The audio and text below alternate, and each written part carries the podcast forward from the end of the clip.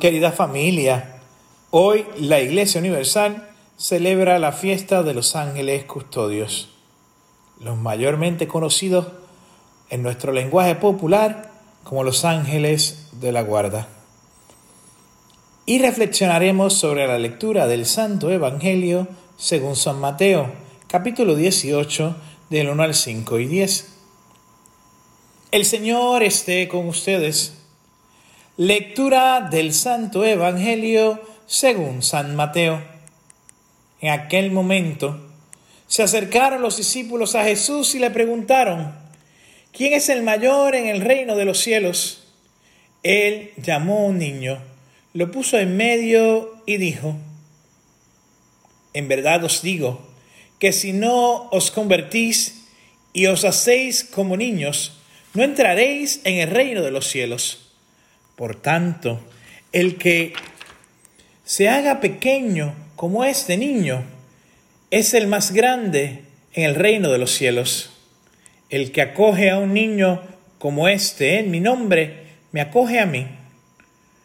Cuidado con despreciar a uno de esos pequeños, porque os digo que sus ángeles están viendo siempre en el cielo el rostro de mi Padre Celestial. Cuando recordamos esta fiesta de los ángeles custodios, recuerdo aquella oración que desde niño mi madre y mi padre al lado de mi cama me enseñaron a orar. Ángel de mi guarda, dulce compañía, no me desampares ni de noche ni de día. Y es que la palabra ángel significa mensajero, un espíritu purísimo que está cerca de Dios para cumplir con la misión de adorarlo, estar a sus pies para cumplir sus órdenes y llevar mensaje a los seres humanos. Tenemos que recordar que esta fiesta de los ángeles custodios para la Iglesia Universal es colocada el día 2 de octubre en el año 1608 por el Papa. En 1111 existía ya la famosa oración Ángel del Señor, que por orden de su piadosa providencia, eres mi guardián, custódiame en el día o en la noche ilumina mi entendimiento, dirige mis afectos, gobierna mis sentimientos para que jamás ofenda a Dios, Señor. Amén. Y es que nosotros hemos perdido la costumbre de orarle a nuestro ángel de la guarda. En el Nuevo Testamento está viva la creencia del ángel custodio. Cuando San Pedro al ser sacado de la cárcel, llega a llamar a la puerta de la casa donde están reunidos los discípulos de Jesús. Ellos creyeron al principio que no era Pedro en persona y exclaman, ¿será su ángel? Busquémoslo en Hechos 12, versículo 5.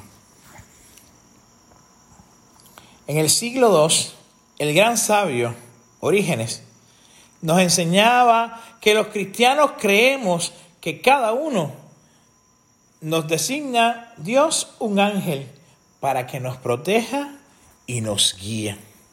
Esta es la enseñanza de la iglesia. También la clave para entender el mensaje del reino que predica Jesús debe encontrarse en la forma de ser de los niños. De qué manera de ser directos, rápidos y lo rápido que aprenden. Tenemos que ser como niños. Los niños ven al mundo como lo es realmente. sin tapaderas, sin complicaciones, sin adornos. ¿Cuándo y cómo? Con nuestra propia vista hemos visto a Dios. Para ver el rostro de Dios tenemos nosotros que ser pobres de espíritu. La cultura judía prohibía las imágenes de Dios, insistiendo que Dios no podía ser representado. El niño ve al mundo. ¿Y cómo tú y yo estamos viendo al mundo? Hoy, con pandemia, en el siglo XXI, ¿nos estamos alejando o estamos viéndolo con la inocencia, con el amor que lo ven los niños? Jesús le dice a sus discípulos y nos dice a nosotros que tenemos que ser como niños y eso nos confunde. La enseñanza de los dones de los niños, su inocencia, la humildad, el poder y su intelecto no son signos de grandeza. Son niños libres, con una actitud y un corazón que me dice que todo está bien. El corazón transparente y la simple sonrisa y mirada de un niño nos hace llamar la atención y sonreír con admiración. Detengámonos, reflexionemos sobre los niños y pidámosle a nuestro ángel de la guarda ese discernimiento, ese apoyo.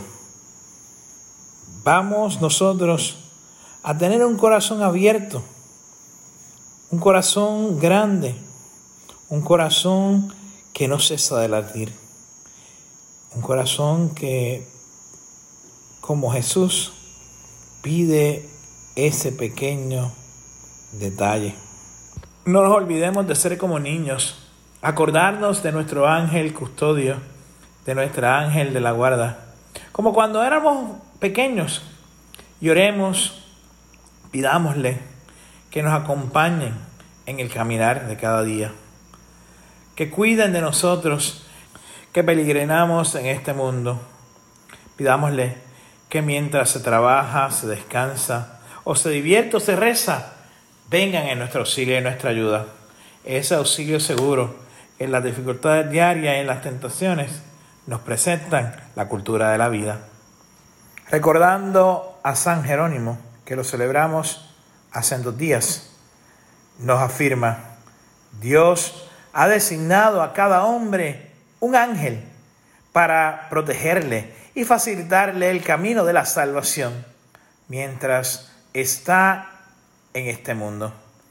Afirma a este respecto, grande es la dignidad de las almas cuando cada una de ellas, desde el momento de nacer, tiene un ángel destinado para su custodia consideremos nuevamente orarle a nuestro ángel custodio.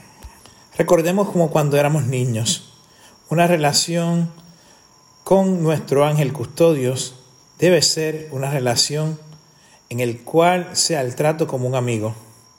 Así podrá convertirse en ese fiel y poderoso aliado nuestro. Debemos confiar en nuestro ángel de la guarda y pedirle ayuda suplicarle que interceda ante Jesús por nosotros.